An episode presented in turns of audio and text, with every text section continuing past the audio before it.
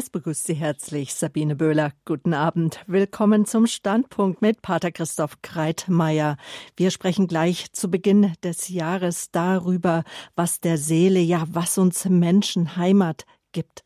Wir gehen nun schon in das dritte Jahr, in dem wir mit dem Coronavirus leben müssen. Ein weiteres Jahr um das Ringen nach den besten Lösungen im Umgang mit Corona, die verschiedenen Positionen, die haben nicht nur das äußere Gleichgewicht der Gesellschaft und der Familie ins Wanken gebracht, sondern so könnte man auch sagen, auch den inneren Seelenfrieden von jedem von uns.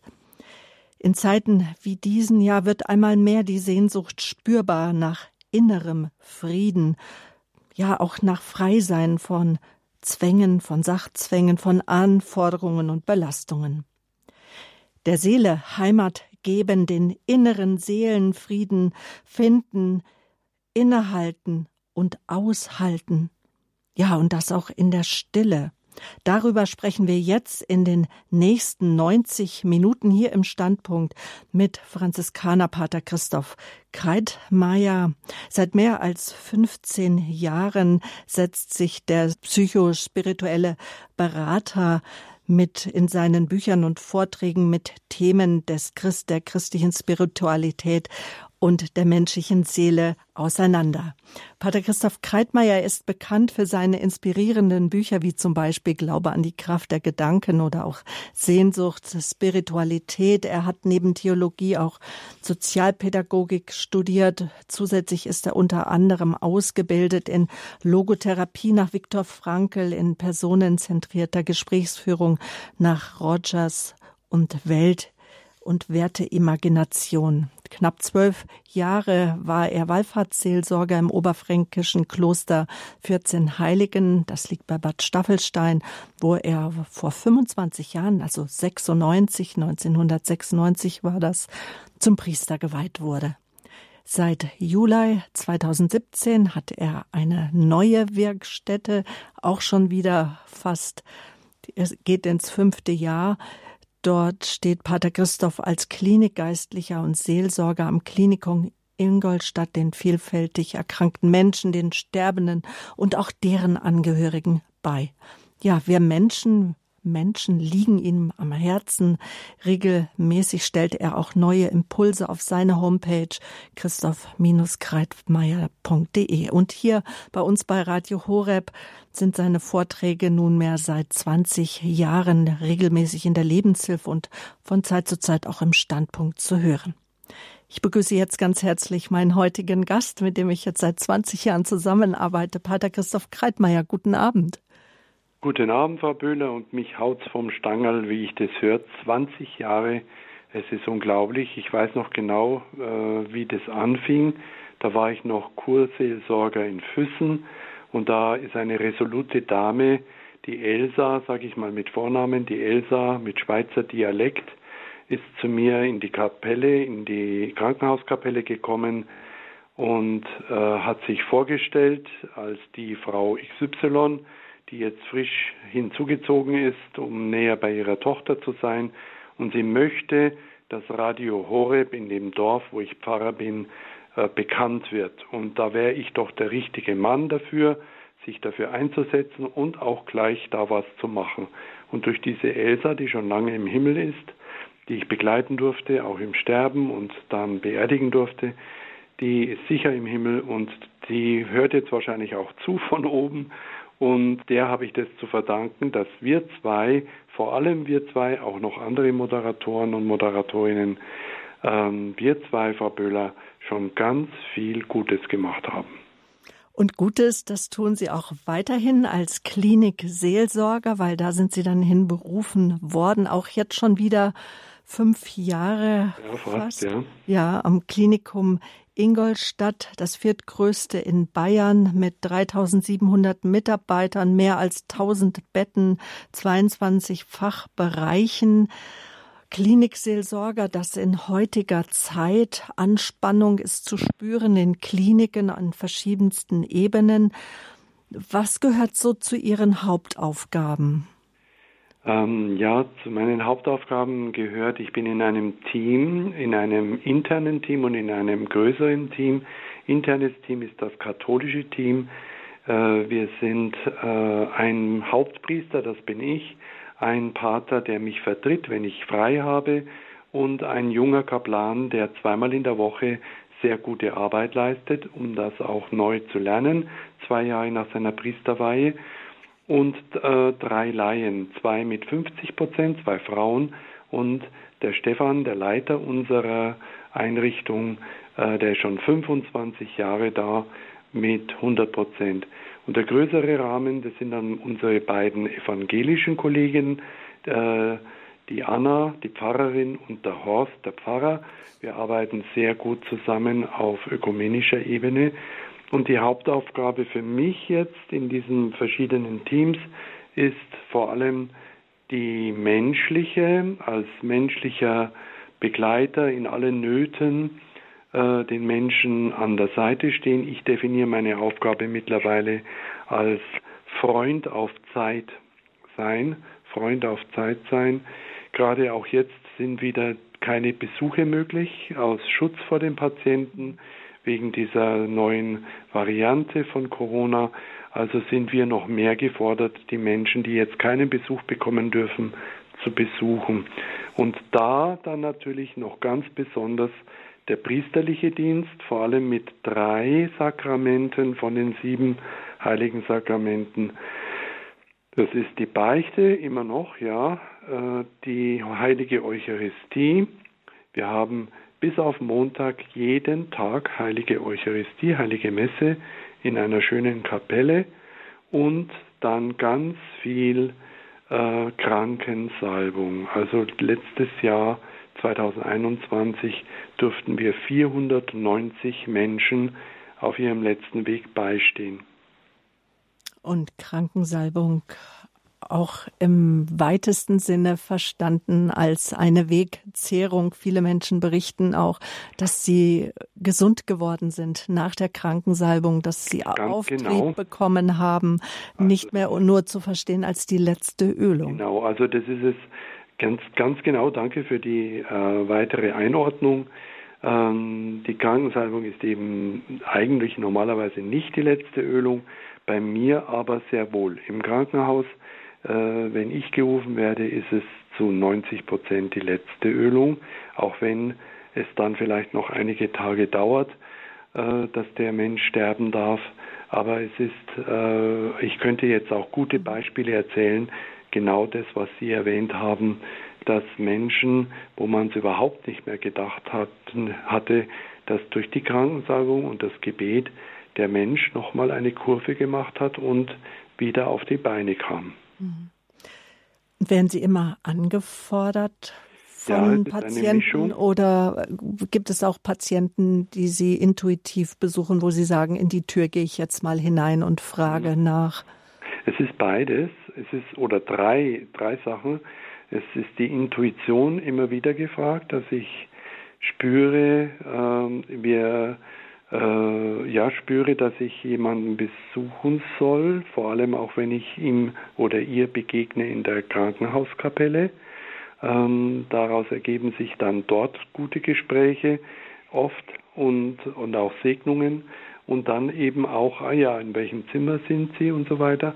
Aber jeder von unserem Team hat auch drei bis vier Stationen, die er zu besuchen hat. Da gehen wir einfach rein ohne zu wissen, ob da jemand religiös ist, katholisch, evangelisch oder gar nichts oder auch Moslem, wissen wir alles nicht. Wir gehen einfach rein und äh, da ergeben sich die interessantesten Gespräche und dann ich natürlich als Priester werde gezielt gerufen. Ähm, ganz konkret erzähle ich vielleicht später nochmal ein Beispiel äh, von heute dass ich gerade noch rechtzeitig kam äh, und dann durfte die Frau ähm, nach meinem Eintreffen äh, Richtung Himmel gehen. Mhm, mhm. Was gibt Ihnen, Pater Christoph, bei der Schwere und Tiefe dann der alltäglichen Begegnung mit, ja, mit Krankheit, mit Leid und ja auch dem Tod, dem Hinüberscheiden, wir freuen uns zwar auf die neue Welt, die uns erwartet, das Dasein bei Jesus, das Hinübergehen, aber was es ist doch nicht, es ist wie eine Geburt, das ist ja nicht leicht unbedingt. Was gibt Ihnen da inneren Seelenfrieden? Also der Vergleich ist sehr gut. Äh, den habe ich ähm, auch länger durchmeditiert und der ist wirklich gut. Ich bin auch immer wieder mal, ähm, meine Kollegin ist da mehr als Frau, aber äh, ich bin da auch immer wieder mal auf der Neugeborenenstation, vor allem wenn es Komplikationen gibt. Und äh, Geburt ist nicht immer einfach, das wissen die Frauen besser als wir Männer. Und genauso ist es mit dem Sterben. Äh, das empfinde ich wirklich selber mittlerweile nach mittlerweile 1500 Begleitungen von Sterbenden in viereinhalb Jahren ähm, empfinde ich das ähm, wie eine Geburt, ja. Und jede Geburt ist anders. Es gibt zwar so Klammern, die alle ähnlich sind, aber jeder äh, geht äh, anders aus dieser Welt raus, ja. Hm. Und was gibt mir Kraft, war die Frage. Genau, ja. Ähm, genau, was gibt mir Kraft? Hm, Oder inneren Seelenfrieden. Ja, weil ich immer, ich bin eigentlich, wenn ich dort bin, dann bin ich dort. Ich empfinde das nicht als Last. Wenn ich jetzt natürlich pro Tag, es gibt Tage, das ist der Wahnsinn, äh, da wird es mir dann zu viel, ähm, dann muss ich schon schauen, dass ich auf mich aufpasse, aber das Hingehen zu diesen Situationen, und wenn sie sogar sehr, sehr schwer sind, habe ich gelernt, nicht als Last zu empfinden, das ist eine große Hilfe, dass man dann eben sich nicht auspowert, sondern als Geschenk.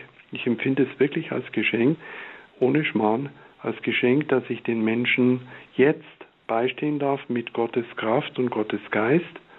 Und das ist das eine. Und dann natürlich ganz menschlich, ich brauche einen Ausgleich. Das heißt, ich habe Gott sei Dank durch meinen Kollegen, der mich dann vertritt, Gott sei Dank, äh, habe ich zwei Tage, wo ich wirklich frei habe. Also nicht das Wochenende, sondern unter der Woche. Und da habe ich dann auch keinen Nachtdienst. Also wenn ich Dienst habe, fünf Tage oder sechs Tage, manchmal auch sieben Tage hintereinander, Tag und Nacht, habe ich den Ruf, die Rufbereitschaft.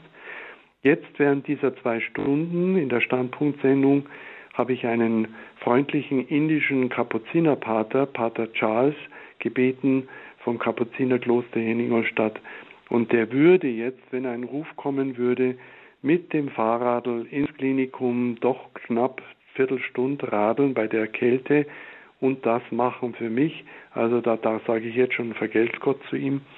Und ich brauche natürlich, was heute auch das Thema ist, Stille. Ich brauche dringend Stille. Ich brauche Bewegung. Ich gehe sehr gern schwimmen. Ich brauche Freundschaften. Äh, die, die mir sehr helfen und äh, ein gesundes Gebetsleben und Lesen. Lesen und Musik hören. Da haben wir ein bisschen was über Sie erfahren. Vater Christoph, der gerne schwimmt als Ausgleich, stille mhm. Bewegung, Freunde.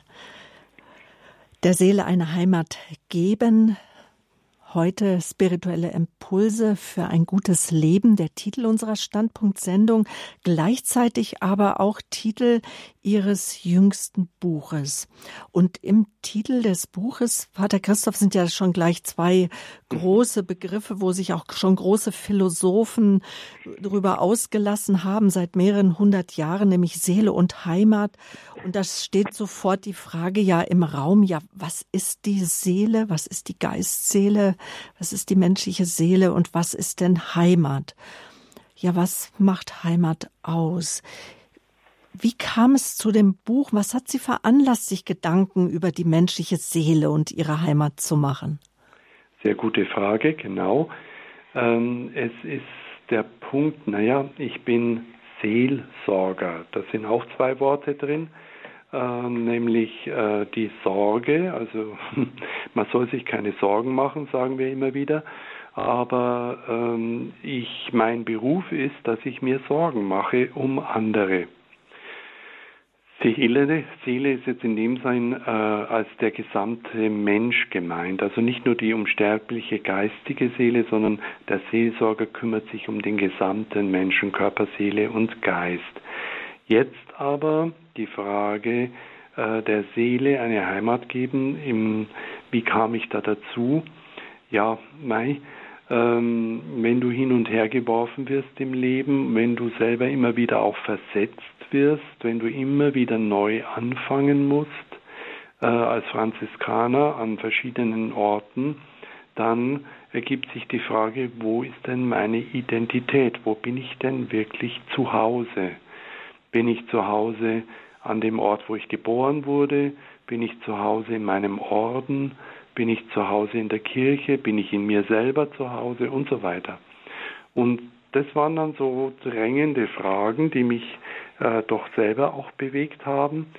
Zweitens habe ich gemerkt, dass ganz viele Menschen sich in dieser Zeit der zunehmenden Heimatlosigkeit, viele un, unendlich viele Flüchtlingsbewegungen gibt es jetzt immer mehr und es wird noch zunehmen äh, durch die Klimakrise, wo was machen Menschen, äh, dass sie neue Heimat bekommen, dass sie Wurzeln finden und so weiter. Und da eben der innerste Kern unseres Seins ist die Seele und die Seele ist so hin und her vagabundierend, vor allem in unserer heutigen Zeit. Wir sind so wenig fokussiert, so wenig auf den Punkt in Ruhe gebracht. Wir sind so unruhig und da spielen die neuen Medien auch eine große Rolle und überhaupt die ganze Situation der heutigen Zeit. Und da geht es also darum, auch neben dieser Frage der äußeren Heimat und Heimatlosigkeit die Frage der Seelenunruhe und der Seelenruhe. Das sind Fragen, mit denen Sie sich beschäftigen. Seelenunruhe, Seelenruhe und wie wir zur Seelenruhe finden. Ja. Da soll es ja jetzt heute auch im Vortrag darum gehen. Der Vortrag, der natürlich auch einladen wird und möchte vielleicht auch das zu vertiefen, mhm. ihrem Buch der Seele eine Heimat geben, spirituelle Impulse für ein gutes Leben. Ich bin gespannt, aus welchen der unzähligen Kapitel Sie jetzt Gedanken für uns ausgesucht haben. Ja, danke schön. Es sind also nicht unzählige Kapitel, sondern es ist eigentlich gar nicht mal so ein großes Buch. Es sind nur knapp 160 Seiten. Ähm, also eines meiner kleineren Bücher. Ich habe bis jetzt sieben geschrieben.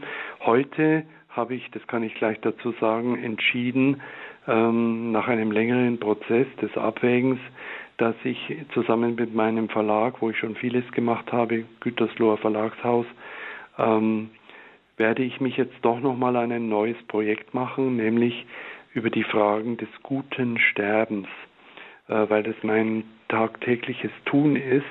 Und da habe ich heute schon begonnen, ähm, da mich ein bisschen auseinanderzusetzen mit dem Thema. Und dazu möchte ich dann ein weiteres Buch schreiben. Ähm, das wird ein bisschen dauern, eineinhalb Jahre ungefähr, aber hoffentlich klappt's. Und so war das mit dem Buch auch. Es hat sich so entwickelt und ich sag's mal auf gut bayerisch, ähm, mir hat's dann, als das Buch veröffentlicht wurde, äh, Ende 2019, hat's mir fast den Vogel hinausgehaut. Also ich habe gedacht, ich spinne, weil dann die Corona-Zeit kam. Und die Corona-Zeit hat genau das auf den Punkt gebracht, uns dazu gezwungen, uns das quasi von außen auferlegt ähm, mit äh, Lockdown und mit Zurückzug und dass man nicht raus darf und so weiter. Und wenn Sie jetzt jemand sind, der nur äußerlich quasi orientiert ist und auf einmal auf sich zurückgeworfen wird, dann steht er ganz schön auf dem Schlauch. Deswegen ist es wichtig, dass wir als Christen, je reifer wir werden im Leben, und den Zumutungen des Lebens quasi standhalten, dass wir lernen, ähm, innere Räume zu entdecken, dass wenn uns etwas auferlegt wird, wie zum Beispiel auch eine längere oder schwerere Krankheit, dass wir nicht ins Bodenlose fallen, sondern dass wir uns in gesunden Zeiten schon vorbereiten. Also die Corona-Pandemie brachte es noch mehr zum Vorschein, was vorher unterschwellig schon da war, nämlich Menschen verspürten und verspüren grundlegende Bedürfnisse nach Sicherheit, nach Klarheit und Schutz, aber auch nach Zugehörigkeit, nach Heimat, nach Geborgenheit und nach innerer Ruhe. Corona nötigte und nötigt bis heute die Menschen dazu, sich auf Wesentliches und wirklich Hilfreiches zu besinnen. Regierungen verordneten einen noch nie dagewesenen Shutdown und Lockdown mit immensen gesellschaftlichen, sozialen und wirtschaftlichen Konsequenzen. Auch jetzt geht es sogar um die Frage eines Impfzwanges. Das hatten wir so noch nicht für Erwachsene. Der gestresste, der getaktete, in unzähligen mehr oder weniger guttunenden Beziehungen und Sachzwängen stehende moderne Mensch wurde von jetzt auf gleich ausgebremst, in freiwillige oder auferlegte Quarantäne geschickt und vielfach auf sich selbst zurückgeworfen. Der konnte damit nicht umgehen.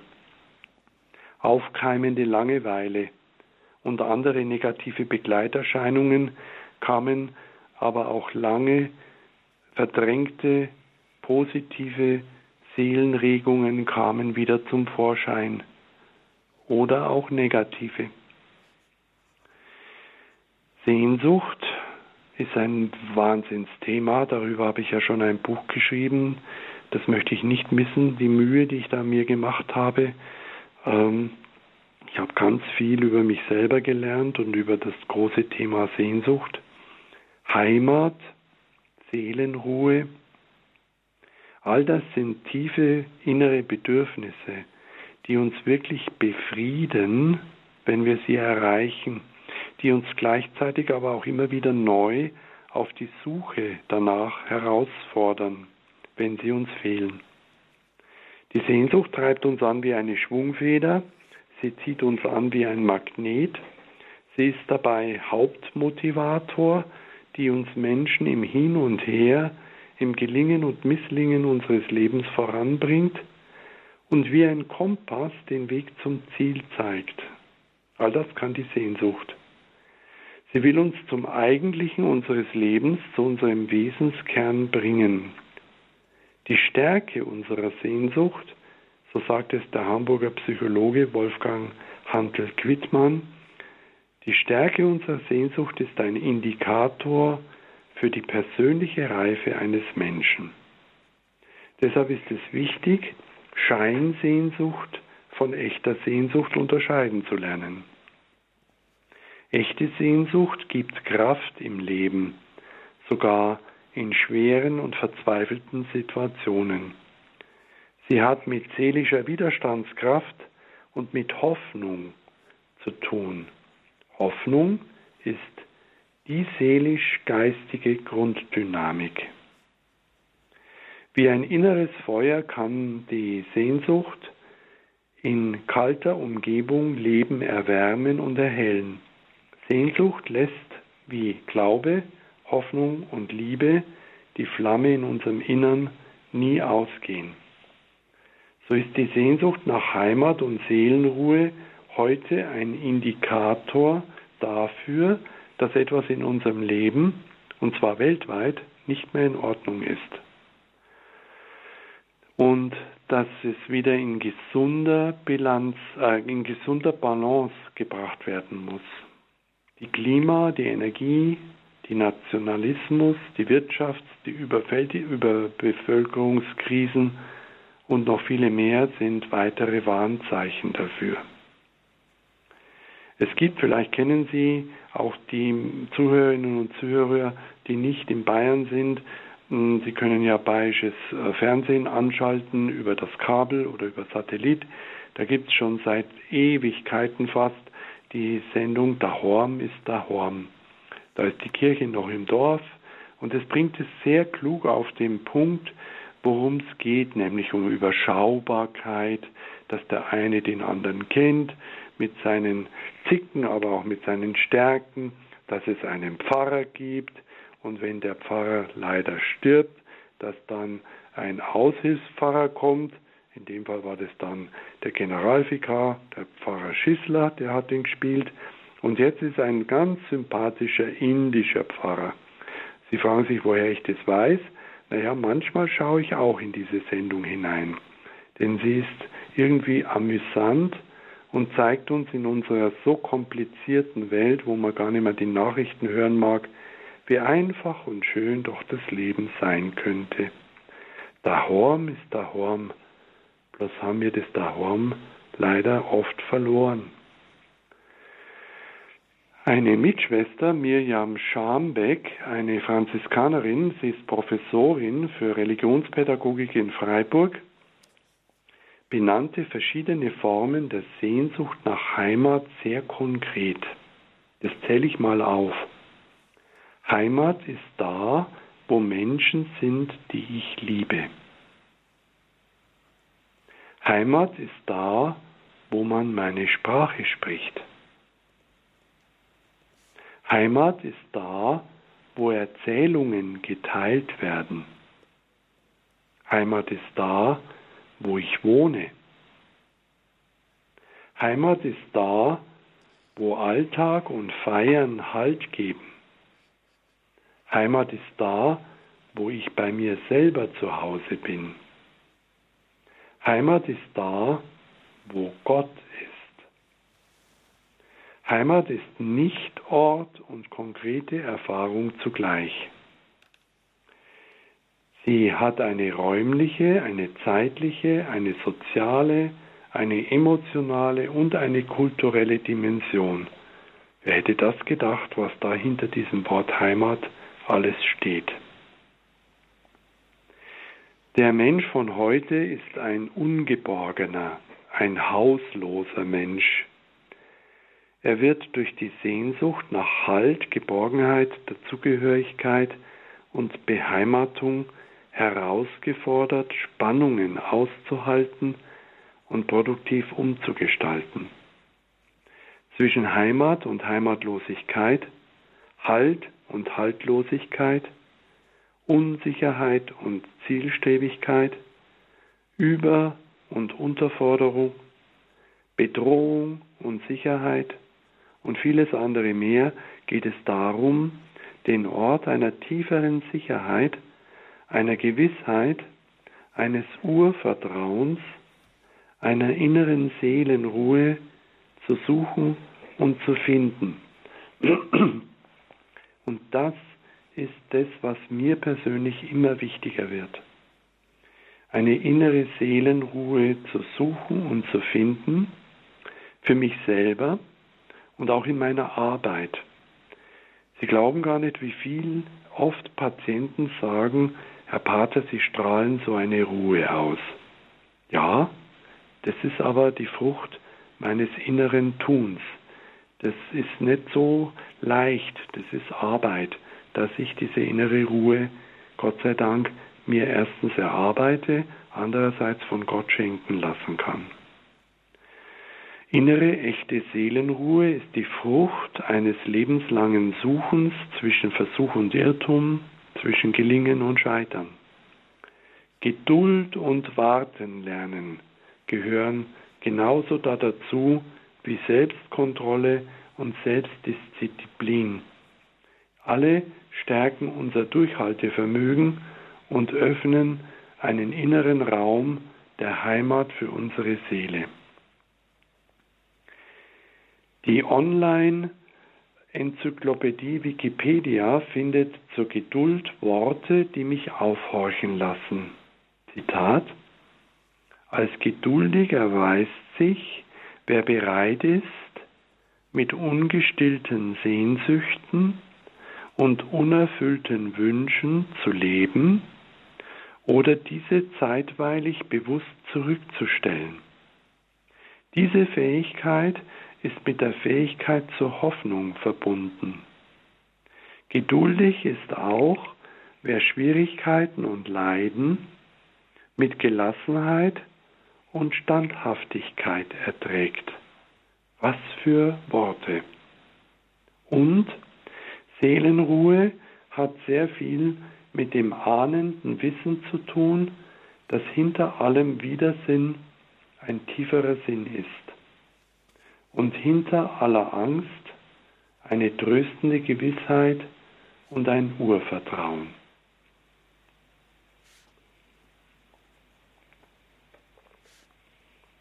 Geduld und warten können müssen wir also lernen. Es ist wichtig, denn Geduld lernen lohnt sich. Geduld ist auch eine geistliche Tugend. Geduld ist eine geistliche Tugend. Das ist ja wirklich interessant, denn sie wurde schon immer gelehrt der, im geistlichen Leben, in der Spiritualität, dass wir nämlich unsere innere Weisheit lernen. Dazu eine Geschichte. Rabbi Isaac war von liebenswürdigem und großherzigem Wesen. Noch nie hatte ihn jemand wütend gesehen. Seine Schüler dachten, dass es vielleicht daran läge, dass er noch nie gehörig gereizt wurde. So schmiedeten sie einen Plan und gewannen einen einfältigen Mann für einen Streich. Als der Meister im Bethaus mit Gebetsmantel und Gebetsriemen bekleidet im Kreise seiner Schüler betete, stupfte dieser Mann ihn von der Seite an und bat um eine Prise Schnupftabak. Beim Beten. Dieser, Rabbi Isaac, unterbrach sein Gebet, gab dem Bittsteller eine Prise und betete unverdrossen weiter. Eine kurze Weile später war der Mann jedoch schon wieder da und wollte noch eine Prise. Der Rabbi bediente ihn geduldig und setzte ohne den leisesten Anflug von Ärger sein Gebet fort. Dieses wiederholte der einfältige Mann noch viele Male, bis der Meister sein Gebet beendet hatte. So sehr die Schüler auch hingeschaut hatten, sie hatten nicht einmal eine Spur von Ungehaltenheit wahrnehmen können. Wie aber der Rabbi, nachdem er den Gebetsmantel und die Gebetsriemen abgelegt hatte, den Mann zu sich rief, dachten die Schüler, dass nun das Donnerwetter über diesen hereinbrechen würde. Doch der Meister holte ruhig die Tabaksdose hervor und sagte schmunzelnd, wie ich gesehen habe, liebst du das Schnupfen mehr als ich. So nimm du die Dose, und wenn ich Lust habe, etwas Tabak zu schnupfen, werde ich einfach zu dir kommen und dich um eine kleine Brise bitten. Ende der Geschichte. Man hört einen gewissen jüdischen Witz heraus, nämlich, dass er sich vielleicht doch ein bisschen revanchieren wird aber er hat sich nicht in Unruhe bringen lassen.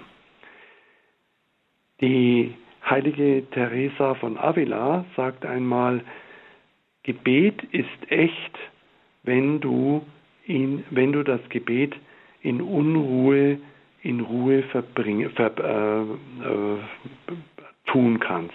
Das heißt, ähm, es zeigt sich wirklich Gebetsstärke oder seelische Stärke bei Menschen, wie sie gelernt haben, mit Unruhe klarzukommen.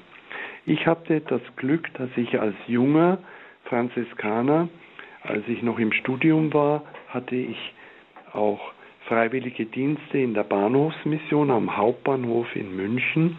Da stellen Sie sich mal vor, wie laut es da ist, mit quietschenden Reifen von den Zügen, mit Durchsagen, mit tausenden Stimmengewirr und ich dann immer auch irgendwelche Leute hin und, und wieder zurückbringen musste zu den Gleisen und in der Unruhe des Äußeren habe ich die innere Ruhe gelernt durch das immer wieder Wiederholen von Rosenkranzgeheimnissen. Der Rosenkranz wurde mir da eine große Hilfe.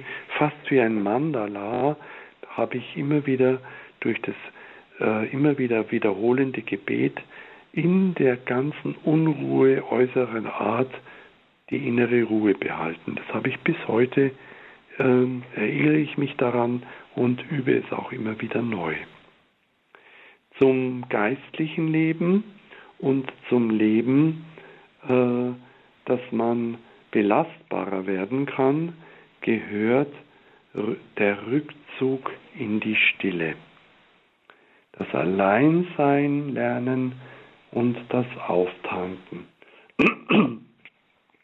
Wer kennt sie nicht, die Sehnsucht nach Stille, nach Ruhe, nach bei sich sein und inneren Frieden?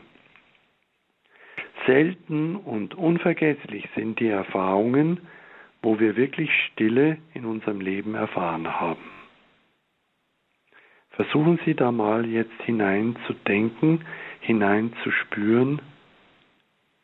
Es kann sein, dass jetzt sofort so eine Erfahrung aufploppt in Ihrer Erinnerung, denn solche Erfahrungen, sie sind selten, vergessen wir nie.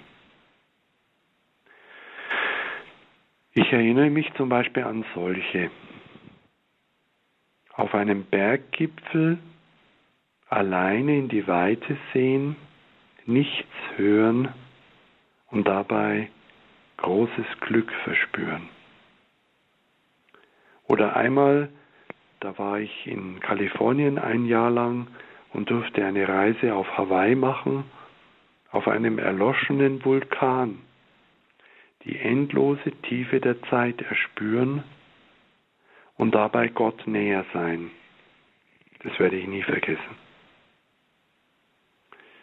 oder am Meeresstrand in das Auf und Ab der Wellen hineinhören und dabei den Grund allen Seins erlauschen. Oder in einem kleinen Zimmer meditieren und dabei durch eine innere Tür die Weite der eigenen Seele und der Welt Gottes erahnen lernen.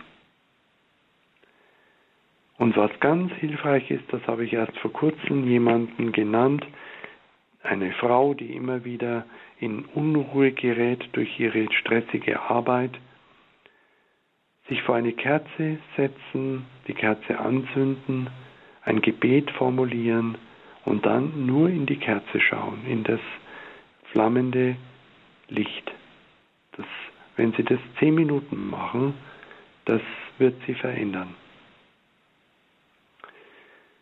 Ein amerikanischer Sänger, Christopher Cross, landete 1980 mit seinem Song Sailing einen Nummer 1 Hit, wo er das Freiheitsgefühl beim Segeln besang. Die Melodie und der Text laden wirklich zum Wegsegeln ein zum sich zurückziehen in eine Tagtraumwelt und schon geht es einem irgendwie besser. Wer sich in die Stille begibt, der lässt sich auf ein Abenteuer ein, das es in sich hat. Dieses Abenteuer Stille erfahren wird letztlich immer im Alleinsein erlebt. Die Kunst, das Alleinsein wieder einzuüben, ist die Voraussetzung für ein gelingendes Leben. Gleichzeitig eine Kraftquelle der Regeneration und der Raum der Anbindung an eine tiefere Geborgenheit, nämlich an Gott. Im Alleinsein schöpfen wir die eigenen Potenziale aus und schließen uns gleichzeitig an Inspirationsquellen an, die außerhalb von uns liegen. Es ist das A und das O, wenn man in Gemeinschaft, wenn man miteinander leben will, muss man allein sein können. Die Fähigkeit zum Alleinsein ist die Voraussetzung, um die Weite und die Tiefe innerer Stille erfahren zu können. Dies bedarf einer lebenslangen Einübung und ist gepaart mit dem Mut, sich selbst mit den eigenen verborgenen Schattenseiten zu begegnen, anzufreunden, sich mit ihnen auszusöhnen. Das Alleinsein lernen gilt auch als eine Reifeprüfung für Zeiten, in denen wir wenig haben, nämlich Krisenzeiten. Oder in denen wir auf uns selbst zurückgeworfen werden, wie zum Beispiel Lockdown, Shutdown, Quarantäne. Oder aus denen wir aus unseren Ressourcen leben müssen. Ein, eine schwere Krankheit, ein längerer Krankenhausaufenthalt. Niemand darf dich besuchen. Du bist allein in deinem Zimmer. Die Einsamkeit kann über dich hereinbrechen. Wer allein sein gelernt hat, den wird die Einsamkeit weniger anhaben können. Das Alleinsein lernen ist also eine reife Prüfung für Zeiten, in denen wir wenig haben. Die Stille gilt seit jeher in allen Religionen und spirituellen Wegen als eine Ressource, die unsere Innenwelt erschließt. Innere Quellen werden freigelegt. Innere Quellen lassen innere Schätze finden. In der Stille finden sich Momente tiefer Erkenntnis oder großer Einsicht und ungeahnte Lösungen für unsere Alltagsprobleme. Richard Rohr, der bekannte amerikanische Franziskaner, sagt, Stille ist der Königsweg zu uns selbst. Die Begegnung mit dem Heiligen, dem ganz anderen, mit der Anderwelt, der Welt des Geistes oder der Welt Gottes, wird durch den Schritt in die Stille erfahren. In jeder Religion ist der Anfang in die spirituelle Erfahrung der Gang in die Stille. Der klassisch jüdisch-christliche Text hierzu ist die Begegnung des Propheten Elia mit Gott am Hohes Gottesberg Horeb in 1 Könige Kapitel 19 Verse 1 bis 18. Der Herr war nicht im Sturm, er war nicht im Erdbeben, er war nicht im Feuer. Der Herr war im sanften, leisen Säuseln. Als Elia das hörte, hüllte er sein Gesicht in den Mantel, trat hinaus und stellte sich an den Eingang der Höhle, um dann von Gott zu erfahren, was er zu tun habe. Wenn wir wissen wollen, wie viel Sinn und Lebensmelodie in uns verborgen sind, dann dürfen wir den Weg in die Stille gehen. Ganz viele Menschen halten die Stille nicht aus. Das ist auch der Anfang eines jeden Weges in die Stille, dass man meint, man wird verrückt, was da alles an Lauten in einem selber hochkommt. Da muss man durch. Durch diese Erfahrungen muss man hindurch. Und das ist eine Übungssache. Aber wer dann den tieferen Kern und die Schätze der Stille entdeckt, der will das nie mehr missen. In der Stille öffnen wir den verschlossenen Raum zu unserem Herzen auf. Wir entdecken innere Welten, von denen wir gar keine Ahnung hatten. Und wir vernehmen den Klang der Ewigkeit. Liebe Schwestern und Brüder im Glauben, wir haben alle einen Ton, einen heiligen Ton in uns. Ich werde es nie vergessen, wie ich den einmal gehört habe während eines Retreats. Jeder von uns hat seinen eigenen Ton. Diesen Ton werde ich nie mehr vergessen. Der Weg in die Stille ist einer der ganz wichtigen Wege, der Königsweg zu uns selbst und gleichzeitig zu einer Gotteserfahrung, ja sogar zu einer Gottesbegegnung. Wer sich in die Stille begibt, der erahnt das, was Albert Einstein mit einem anderen Raumzeitkontinuum in seiner Relativitätstheorie meinte.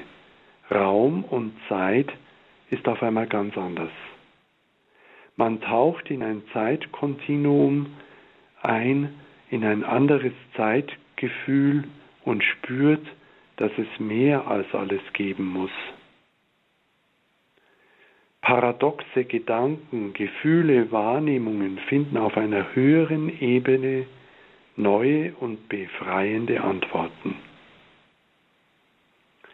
Die Erfahrung auf dem Weg in die Stille geht über steinige und staubige Straßen.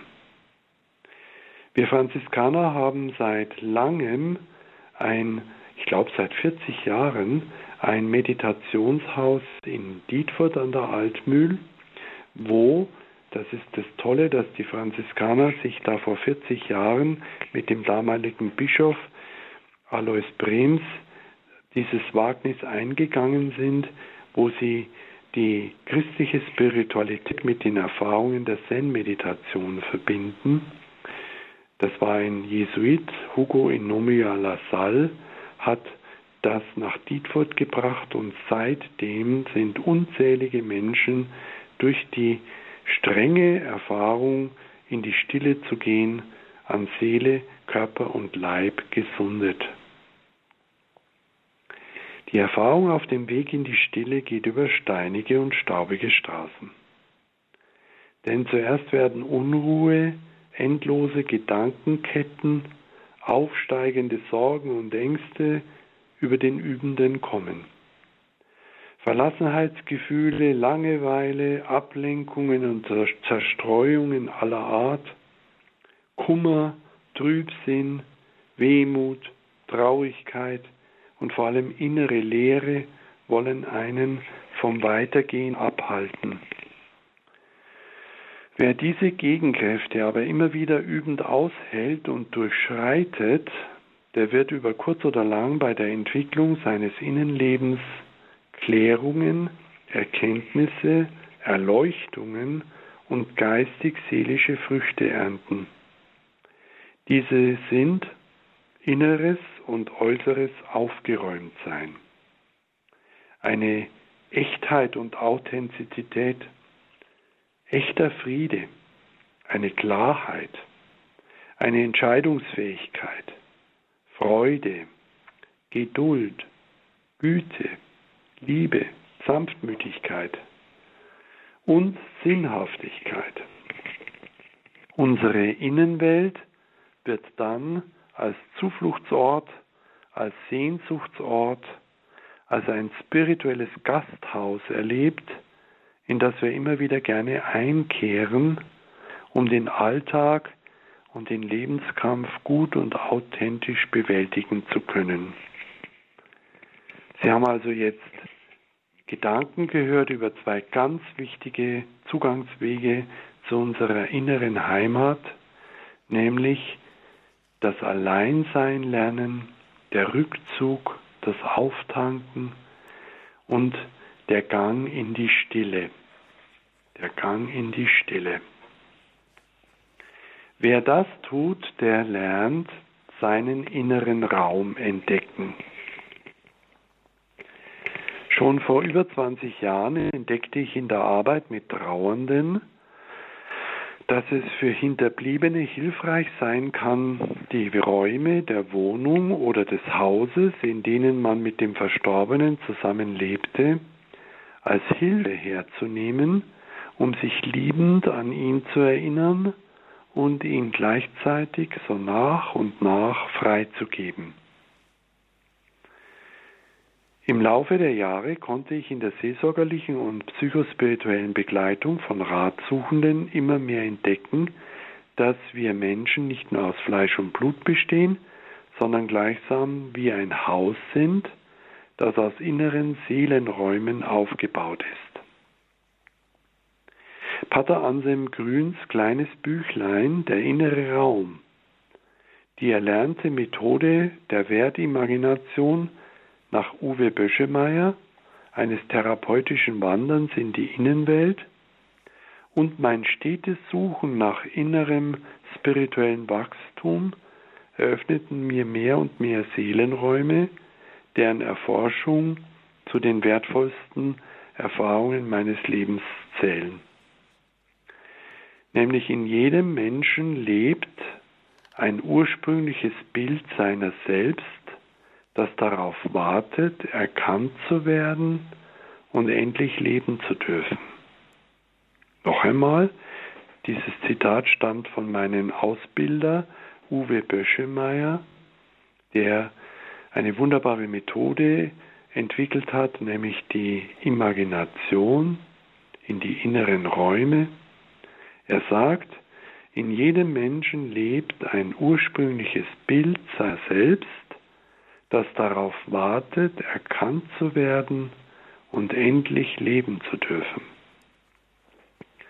Tagträume, Träume, Entspannungsmusik, kreatives Malen, Meditation, Fantasiereisen, Imaginationen, Märchen, Sinngeschichten und viele andere Hilfen sind gleichsam Schlüssel, die Türen zu unseren inneren Räumen aufschließen zu können.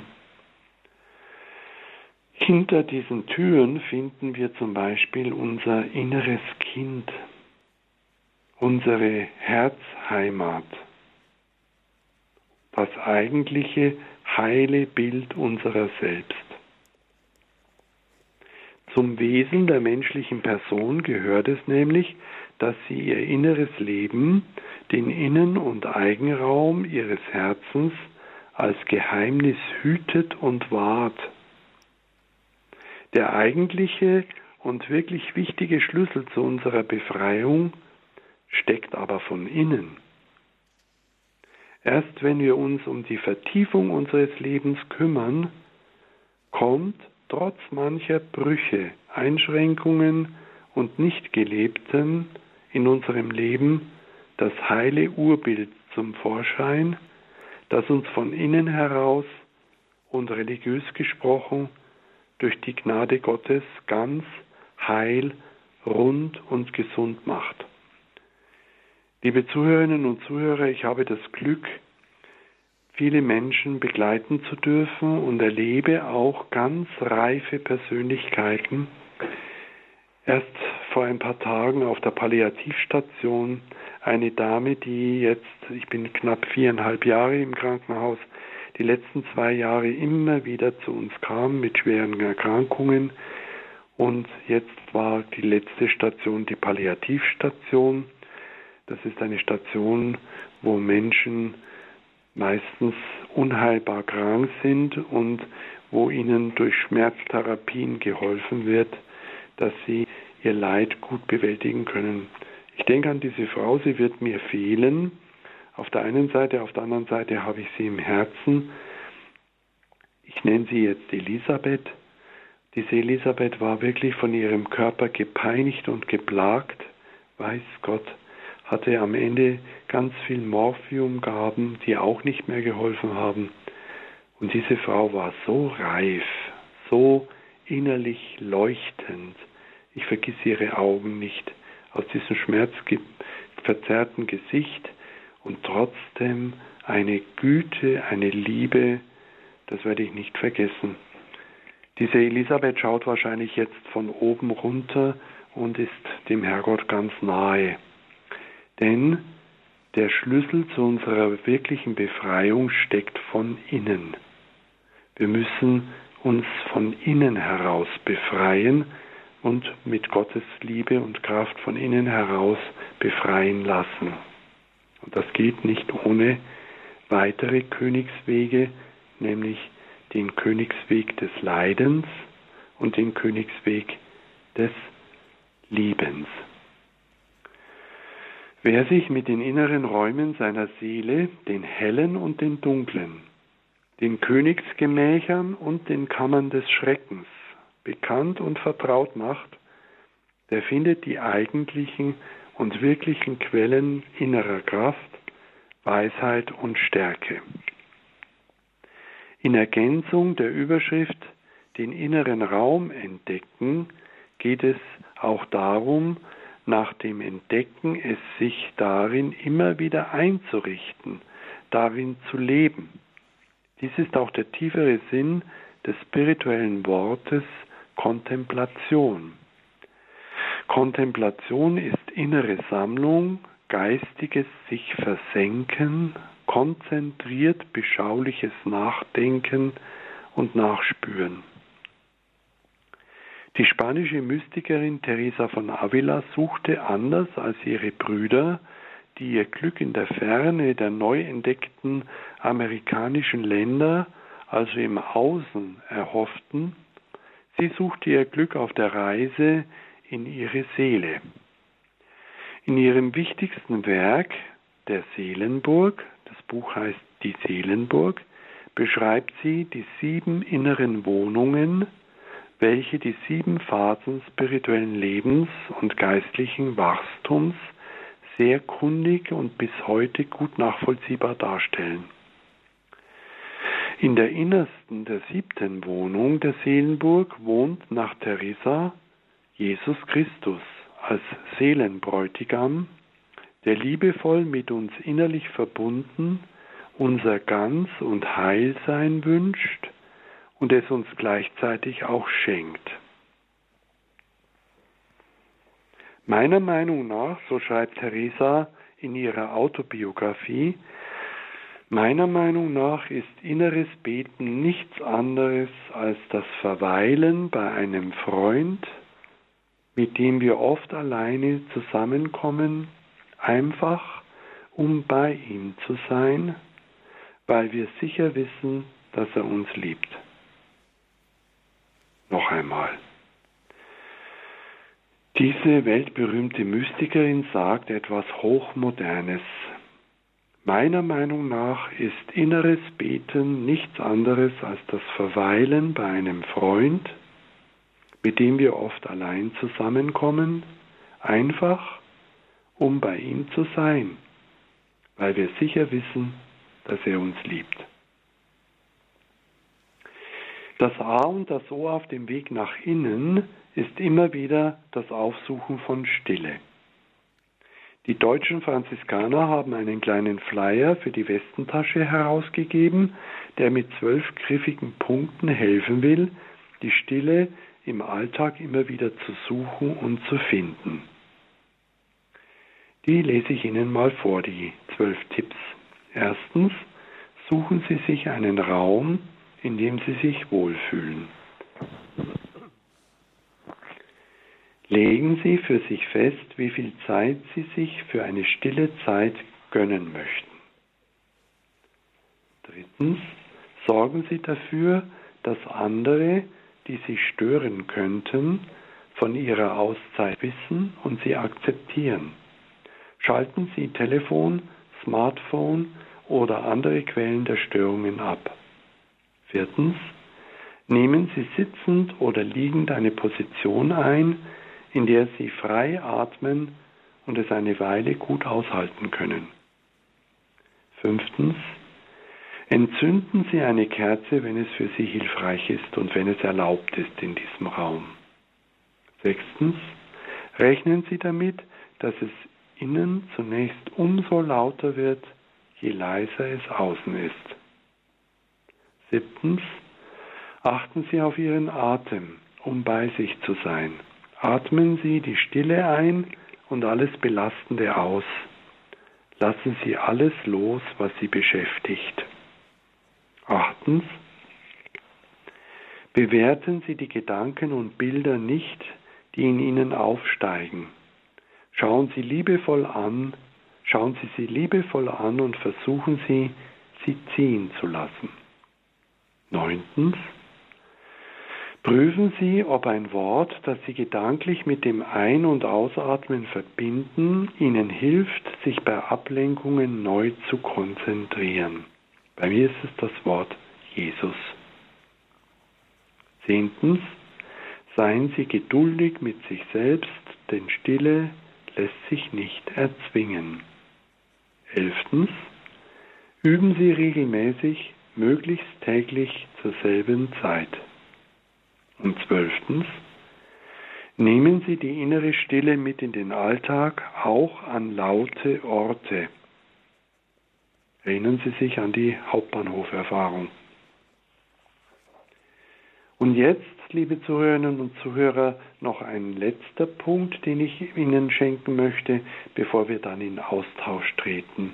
Nämlich, ich möchte die mystische Dimension unseres Glaubens anschauen. Der tschechische Religionsphilosoph, er ist auch Priester und Professor für Soziologie in Prag. Er hat jetzt ganz vor kurzem eine, ein neues Buch geschrieben über die leeren Kirchen als Sinnbild für unsere Kirche der Zukunft. Dieser Thomas Hallig macht sich seit einiger Zeit viel beachtete Gedanken über unser derzeitiges Christentum. In seinen Reflexionen zur zukünftigen Gestalt der Kirche mit dem Titel Christentum in Zeiten der Krankheit fragt er zum Beispiel, Zitat, Vielleicht zeigt diese Zeit der leeren Kirchen während der Corona-Krise den Kirchen symbolisch ihre verborgene Lehre und eine mögliche Zukunft auf, die eintreten könnte, wenn die Kirchen nicht ernsthaft versuchen, der Welt eine ganz andere Gestalt des Christentums zu präsentieren. Vielleicht sollen wir das jetzige Fasten von den Gottesdiensten und vom kirchlichen Betrieb als einen Kairos, als einen günstigen Zeitpunkt annehmen, als eine Zeit der Gelegenheit zum Innehalten und zu einem gründlichen Nachdenken vor Gott und mit Gott. Puh, was für Worte. Verborgene Lehre spüren immer mehr Menschen in Richtung ihrer Glaubenstradition, Glaubensgemeinschaft oder Kirchenzugehörigkeit. Verschiedene Skandale innerhalb der Kirchen sind dann nur noch die letzten Anstoßsteine, um auszutreten. Dabei sind, so ist meine Erfahrung, sehr viele Menschen nach wie vor sehr an existenziellen, religiösen und spirituellen Fragen interessiert. Ich erlebe das auch im Krankenhaus. Der weltbekannte Jesuit Karl Rahner formulierte schon in den 1960er Jahren, der Fromme von morgen wird ein Mystiker sein, einer, der etwas erfahren hat, oder er wird nicht mehr sein. Ohne die Erfahrung, ohne ein Berührtsein, ein Ergriffenwerden vom Mysterium des Glaubens mitten in unseren Alltagserfahrungen wird die Entchristlichung noch mehr zunehmen und fortschreiten. Geist will Fleisch werden, Glaube will erfahrbar, spürbar sein, damit menschliches Leben reicher, ganzheitlicher und auch belastbarer werden kann. Interessanterweise kommt das Wort Mystik im Katechismus der katholischen Kirche gar nicht vor. Es war auch als Praxis mystischen Handelns bei Kirchenführungen, und zwar also bei den Leitenden der Kirche, katholisch wie evangelisch, seit Jahrhunderten suspekt und ist es heute irgendwie noch immer. Dabei ist das Entdecken der Jesus-Spur im eigenen Leben auf dem Weg der persönlichen Gottsuche, und genau das ist Mystik, überaus bereichernd und das ganze das gesamte Leben erhellend. Eine Frau, die ich sehr schätzen gelernt habe, sie ist Theologin, sie ist Ärztin, sie ist Krankenhausseelsorgerin, sie ist eine Pionierin der Spiritual Care Bewegung, Monika Renz. Sie entdeckte bei der Begleitung von Hunderten von Schwerkranken, vor allem Krebskranken, stille Mystiker und Mystikerinnen, ihnen angesichts ihrer überaus schweren Situation die Kraft der Spiritualität und eines persönlichen Gottesbezugs gewahr wurden. Zitat Sie sind wahrlich Bürger zweier Welten und können sich ein Leben ohne periodischen Kontakt mit ihrer großen Erfahrung oder diesem anderen Seinszustand nicht mehr vorstellen. Es scheint heute nicht anders zu sein als zu Zeiten von Jesu Jüngern und Jüngerinnen, die den Auferstandenen gesehen hatten und Zeugnis gaben. Erst die mystische Erfahrung bewirkt, dass man versteht. Zitat Ende. Für den modernen und mündigen Christen, der seinen Gottglauben fruchtbar in sein Leben integrieren möchte, gilt persönliche Erfahrung und persönliches Herausfinden immer wieder in Auseinandersetzung und Rückbindung an die kirchliche Lehre, Überlieferung und Austausch mit Kundigen. Das ist wirklich der Weg. Denn Mystik bewahrt uns davor, dass wir uns in einen Aktivismus des Glaubens verlieren. Mystik kann uns davor schützen, dass die notwendigen Klärungen im Gottesbild nur an der intellektuellen Oberfläche bleiben.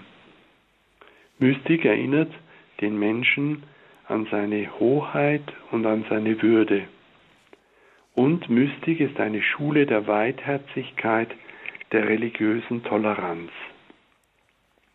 Ich habe entdeckt auf meinem eigenen Weg, dass es wichtig ist, seinen persönlichen Weg mit Gott zu finden. Und ich darf das jeden Tag neu erfahren mit verschiedensten Kranken, Männern und Frauen, verschiedensten Alters und möchte Sie jetzt heute teilhaben lassen am Ende jetzt meines längeren Vortrages äh, an einer Erfahrung von heute Nachmittag.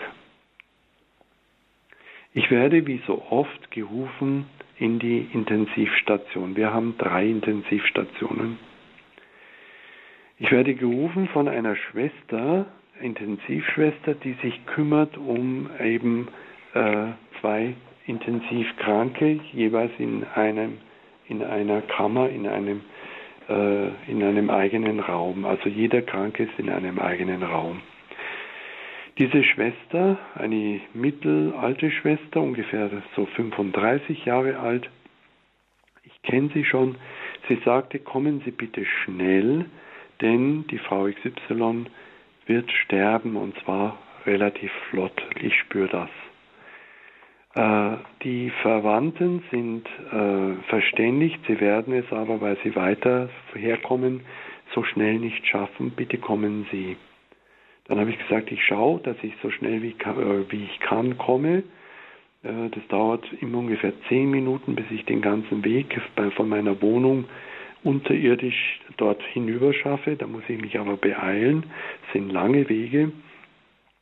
Und ich war beeindruckt, dass die Schwester am Telefon noch sagte, und ich bleibe bei ihr und stehe ihr bei und wenn Sie kommen und keine Verwandten da sind, dann bleibe ich dabei.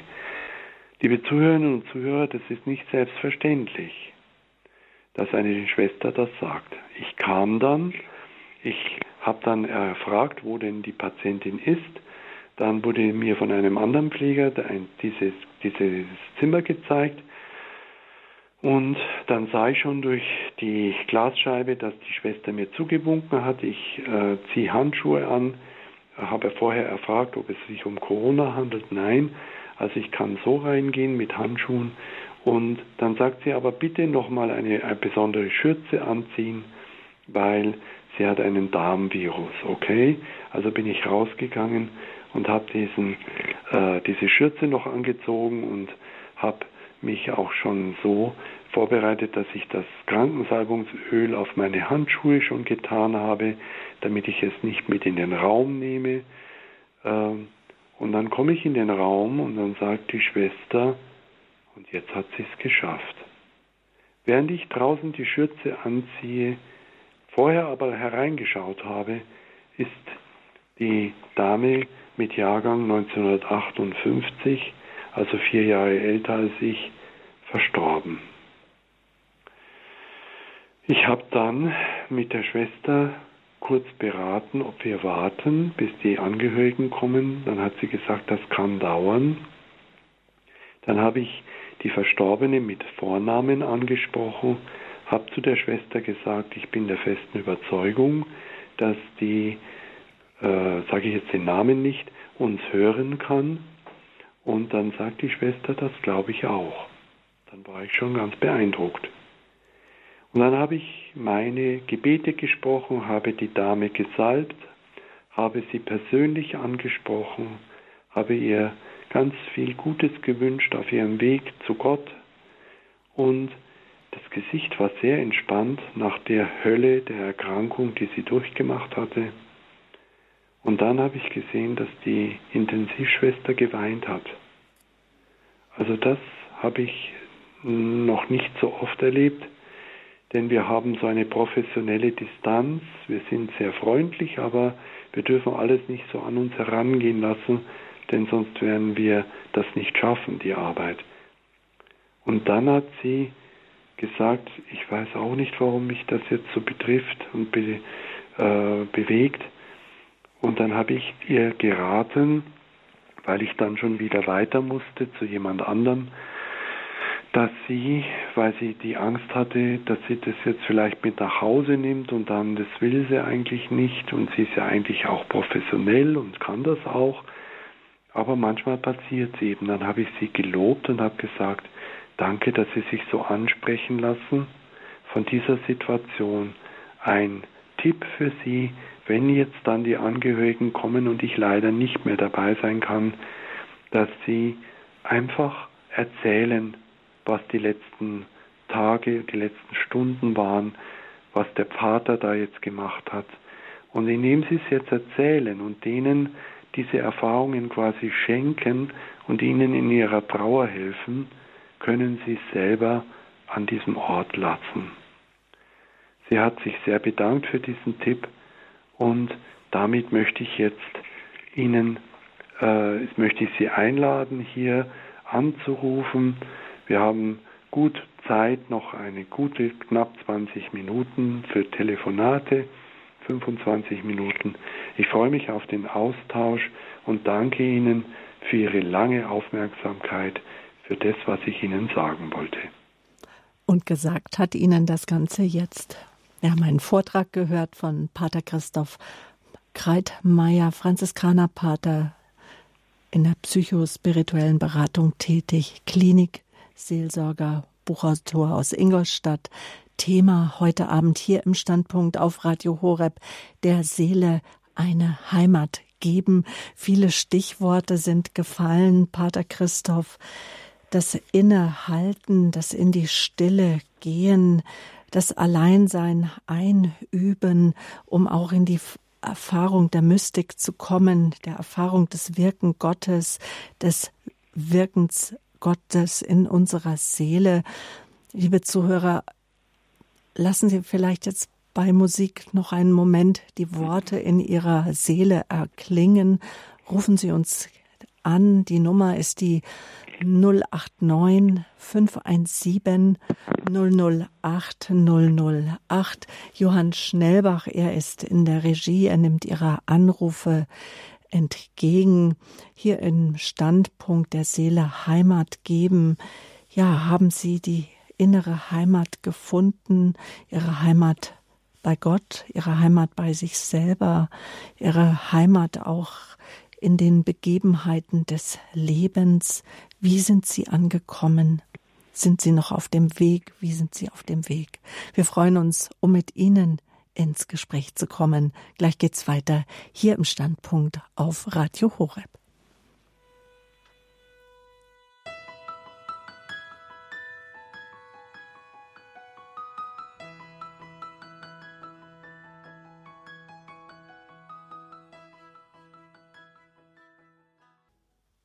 Pater Christoph Kreitmeier ist zu Gast hier im Standpunkt bei Radio Horeb. Mein Name ist Sabine Böhler.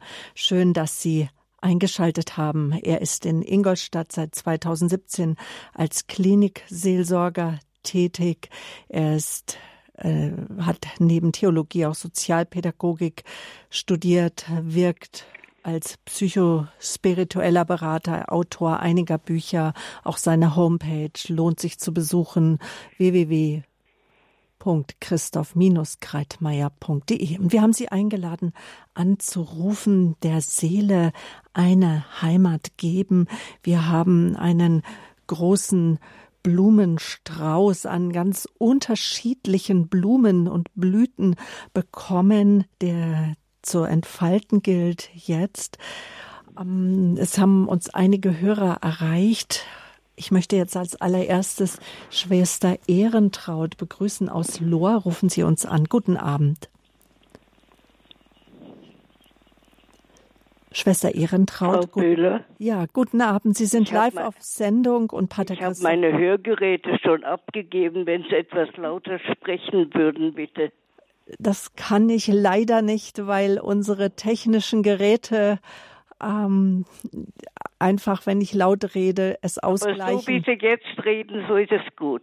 Sie sind live auf Sendung. Sie dürfen Ihre Gedanken mit uns teilen. Ja, ja. Ja, wir hören. Pater Kreitmeier. Ja. Wir sind Bekannte vom Telefon hier. Ich war neulich schon mal dran, Schwester Ehrentraut. Kann mich erinnern, ja. 35. Ja. Da sind Sie mir so liebevoll begegnet, darum habe ich heute wieder Mut. Schön. Während dieser Sendung sind mir jetzt zwei äh, Gedanken gekommen, das heißt Schriftstellen, auch nein, das nicht Schriftstellen, sondern aus 13 Linden und den anderen weiß ich nicht, wo er herkommt.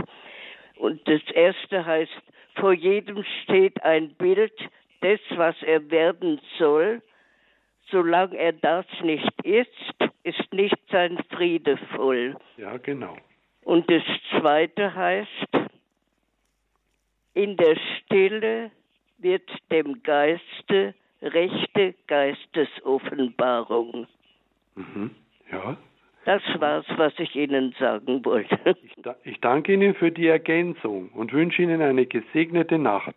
Danke Ihnen auch, Pater Christoph und Frau Böhler auch. Danke der ganzen schön. Hörergemeinschaft. Danke. Ade. Schwester Ehrentraut, Grüße nach Lohr. Dankeschön.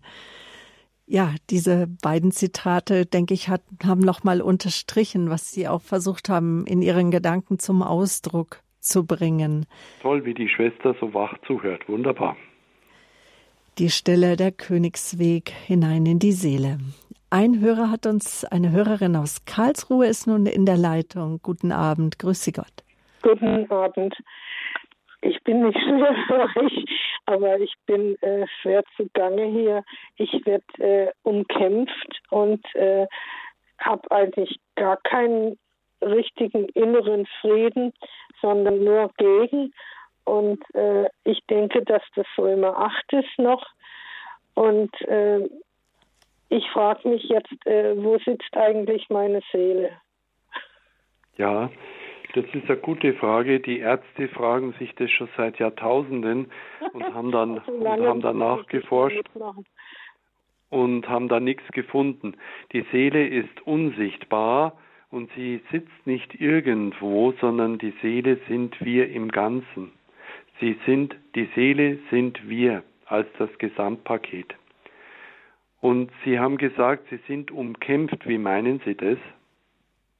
äh, also da, da kommen immer wieder Sachen hoch, äh, wo ich gemobbt wurde in der Firma Aha. und wo ich ganz äh, fürchterliche Erlebnisse hatte. Mhm. Und äh, ich habe die schon verziehen und mhm. ich habe gebetet und mhm. äh, ich habe auch jemanden, der mir da noch Ratschläge gibt sonst. Ja. Und sie schätze ich natürlich auch. Ja.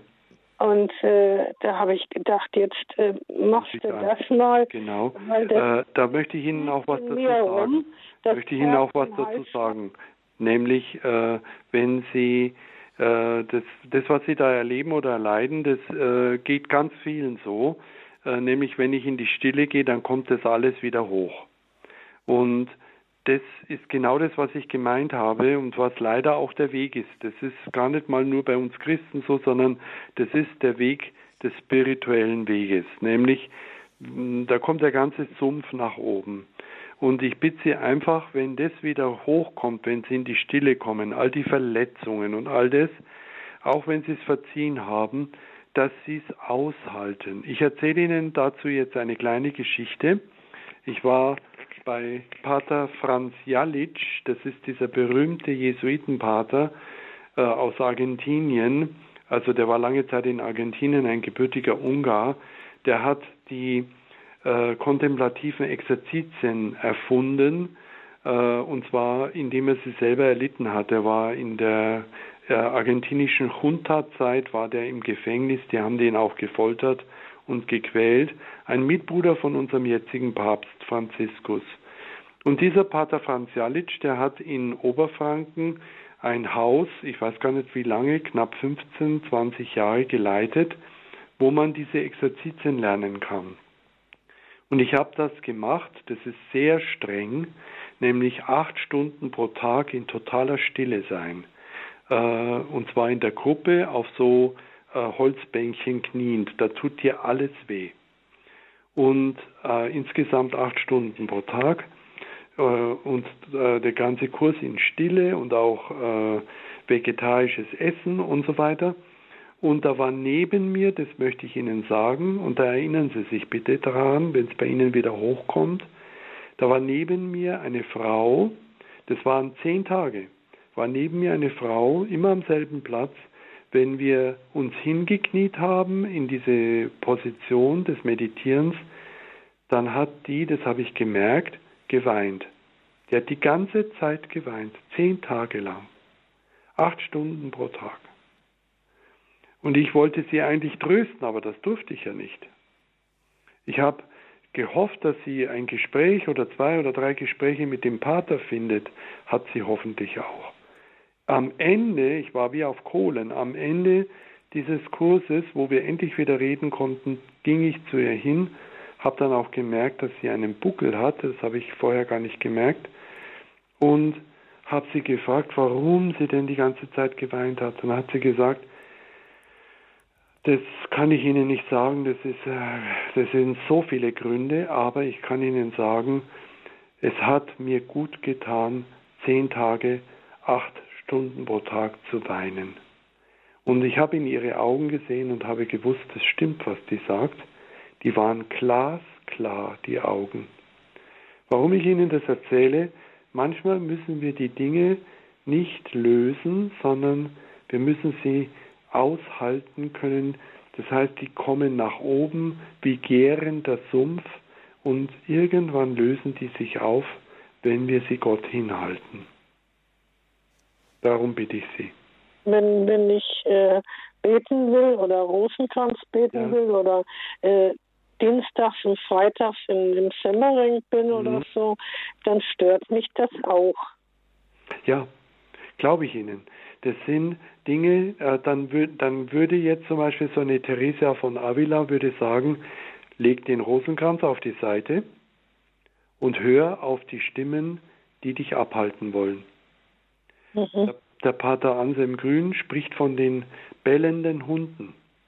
Mhm. Das heißt, ein, ein äh, Junger, äh, der also quasi der Prinz werden wollte von dem neuen Königreich, äh, also so eine Art Märchen, der musste eine Prüfung auf sich nehmen und äh, musste die bellenden Hunde in dem Turm bezwingen.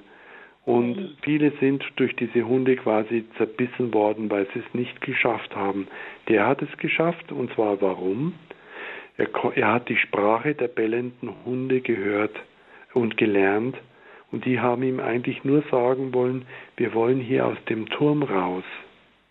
Und dann hat er sie befreit und dann wurde er der neue König und konnte die Prinzessin heiraten. Also die Märchen sind ein Spiegel für unsere Seelenwanderung. Das heißt, wir müssen die Sprache die, der bellenden Hunde lernen. Das ist eine Geschichte von Anselm Grün. Ähm, das heißt, hören Sie auf das, was Ihnen diese, ja, aber die kann man doch nur rauslassen Dinge über sagen Jesus. Bitte? die kann man doch nur rauslassen über Jesus. Ja, das, genau. Das genau, halten Sie die, die Jesus hin. Ja, das mache ich nämlich auch. Ja, gut. Ich, und dann müssen Sie es einfach immer, immer wieder halten. Irgendwann lösen. Oder, oder, soll ich dann, äh, wenn ich sage, sorge du, ich, ich schenke ja, dir das alles. Ich, ja. Und äh, ja.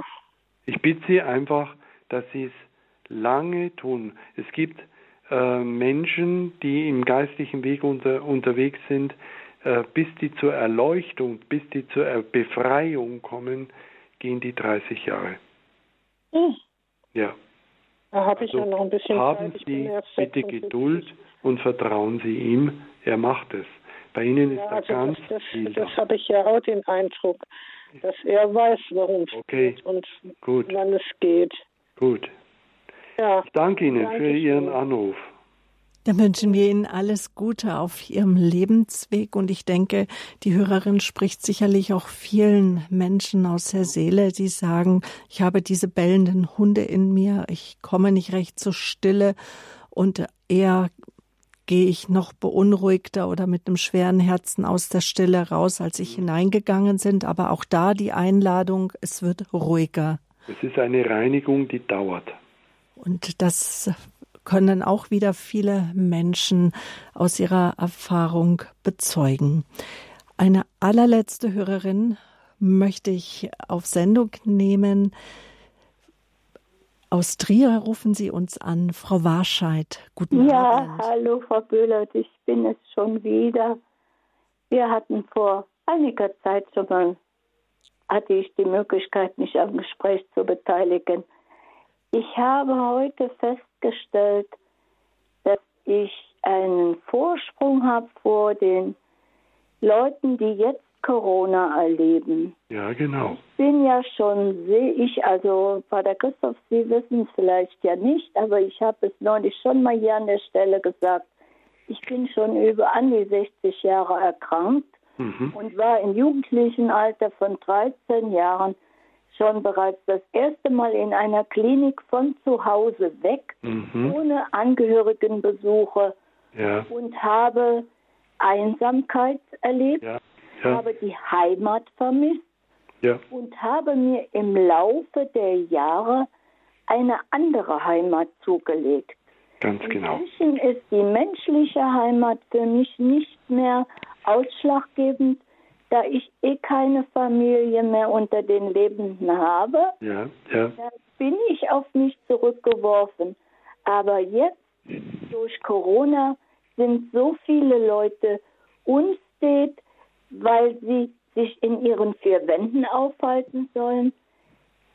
Ich bin lebe ganz alleine und kann inzwischen mit Stille sehr gut umgehen. Und das sind 60 Jahre Erfahrung und auch Erleiden. Ja. Das ist eine, das ist eine lange, lange Schule. Und ja. jetzt und jetzt spüren Sie äh, die, die Früchte von dem. Und Ganz genau. trotzdem genau. kommen Phasen dazwischen. Mhm, genau. Ich habe Tage oder Wochen, in denen ich nicht weinen kann. Ja. Dass es mir den Hals fast zuzieht vor Schmerzen und dass mir teilweise dann meine Lebenssituation bewusst wird, ich was ändern will, aber nicht kann. Mhm. Ich muss damit mit dem Zustand leben und dann schleust das auf und ich kann weinen, ja. ab, absetzen und die Welt ist in Ordnung. Ja, genau so ist es. Mhm. Das ist also, und das Schöne ist, ich kann meinen Gedanken in Richtung Himmel zu meinen verstorbenen Angehörigen nachgehen. Ich muss nicht auf den Friedhof, kann ich eh nicht mehr. Mhm, ja. Ich sitze seit über 40 Jahren im Rollstuhl. Das ah, ja. sind Situationen, wo ich sage, ich habe mich dran gewöhnt und trotzdem, es ist ein täglicher Kampf. Ganz genau. Äh, ich, äh, ich danke Ihnen, dass Sie angerufen haben und uns an Ihren Erfahrungen teilhaben lassen, denn nichts ist wertvoller als persönliche Erfahrungen. Äh, es geht nämlich nicht um die Lesemeister, sondern es geht um die Lebemeister. Am besten ist man beides, Lebemeister und Lesemeister. Was Sie jetzt uns geschenkt haben, ist die Erfahrung, die zum Beispiel auch ein Dalai Lama macht, das Oberhaupt des tibetanischen Buddhismus, er sagt mit seinen über 80 Jahren, dass er auch er, der Dalai Lama, dass er jeden Tag vier Stunden meditieren muss, damit er seinen Stand dieser Seligkeit erhalten kann. Denn sonst geht er wieder verloren. Also es ist nicht uninteressant, äh, wir müssen äh, bis zuletzt daran arbeiten, dass wir ähm, das was wir uns da erarbeitet haben und was uns auch geschenkt wurde, ist immer so eine Doppelnatur, dass wir das nicht wieder verlieren. Was mir noch gut gefallen hat, ist Ihre Aussage, dass Sie nicht einmal mehr einen Ort brauchen, wo Sie hingehen müssen, also ein Friedhof zum Beispiel, mit dem Rollstuhl sowieso schwierig. Sie kommen mir vor, das nenne ich immer so gerne, und deswegen möchte ich es auch sagen, Sie kommen mir vor wie eine Bürgerin von zwei Welten, nämlich diese Welt und schon die geistige Welt. Und diese geistige Welt, die ist nicht nur die Welt unserer eigenen Seele, sondern auch die andere Welt des ewigen Lebens. Sie sind in beiden Welten zu Hause. Frau Warscheid, Ganz herzlichen Dank für Ihren Anruf und des Mit uns Teilens und auch damit auch der Ermutigung und der Einladung, doch immer wieder in die Stille zu gehen, die Gegenwart Gottes zu suchen, die Begegnung mit sich selbst und auch dem Schöpfer, der uns erschaffen hat, der Ursprung alles, allen Lebens. Dankeschön.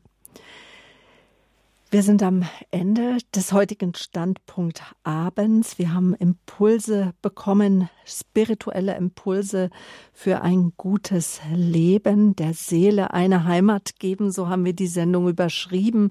Es ist äh, nicht nur der Titel unserer heutigen Sendung hier im Standpunkt bei Radio Horeb, sondern auch der Titel des gleichnamigen Buches meines Gastes, Pater Christoph Kreitmeier, der Seele eine Heimat geben. Informationen dazu liebe Hörerinnen und Hörer von Radio Horeb, finden Sie wie immer auf www.horeb.org.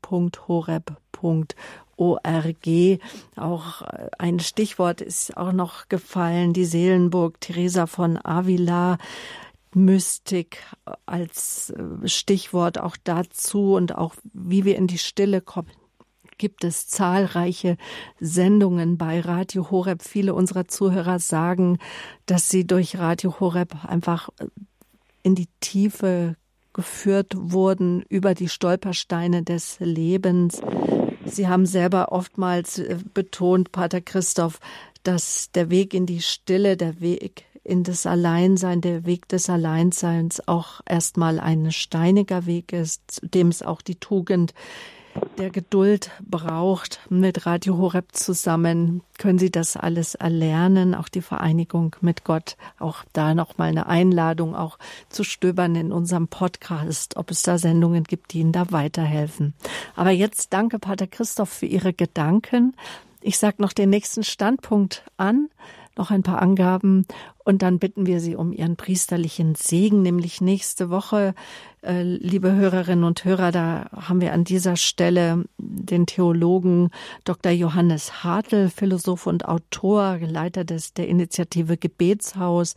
Es gibt nicht nur die Ökologie des Planeten und des Klimas und der Artenvielfalt. Es gibt auch eine Ökologie des menschlichen Herzens, hat Johannes Hartl bei der Vorstellung seines neuen Buches Eden Culture Ökologie des Herzens für ein neues Morgen gesagt. Um sein neues Buch wird es gehen. Nächste Woche im Standpunkt hier auf Radio Horeb. Dann begrüßt Sie an dieser Stelle Dominik Miller.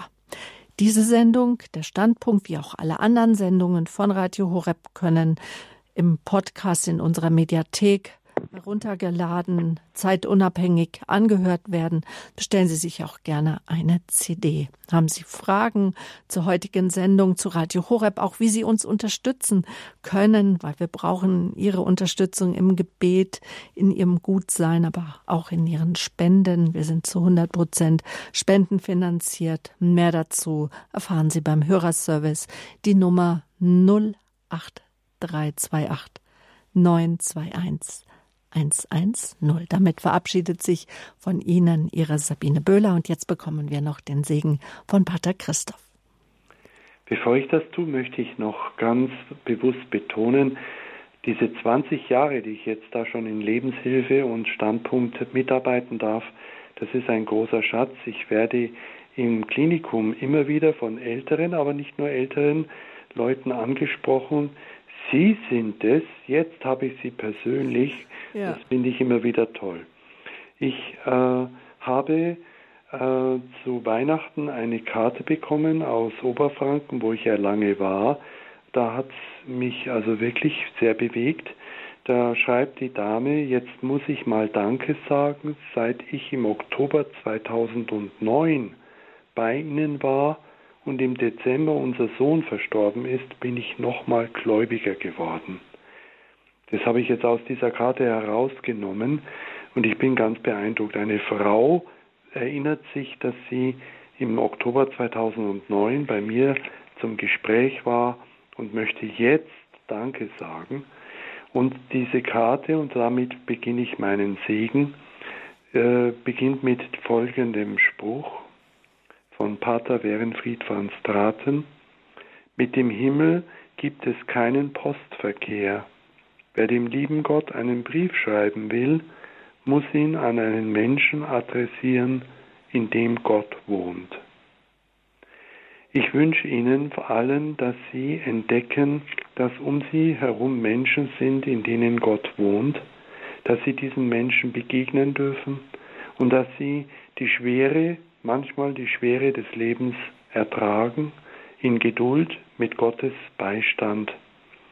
Dieser Beistand, vor allem jetzt im angebrochenen dritten Corona-Jahr, möge Ihnen Ausdauer und Zuversicht schenken. So segne Sie auf Ihrem ganz persönlichen Weg der dreifaltige und liebende Gott, der Vater, der Sohn und der Heilige Geist. Amen.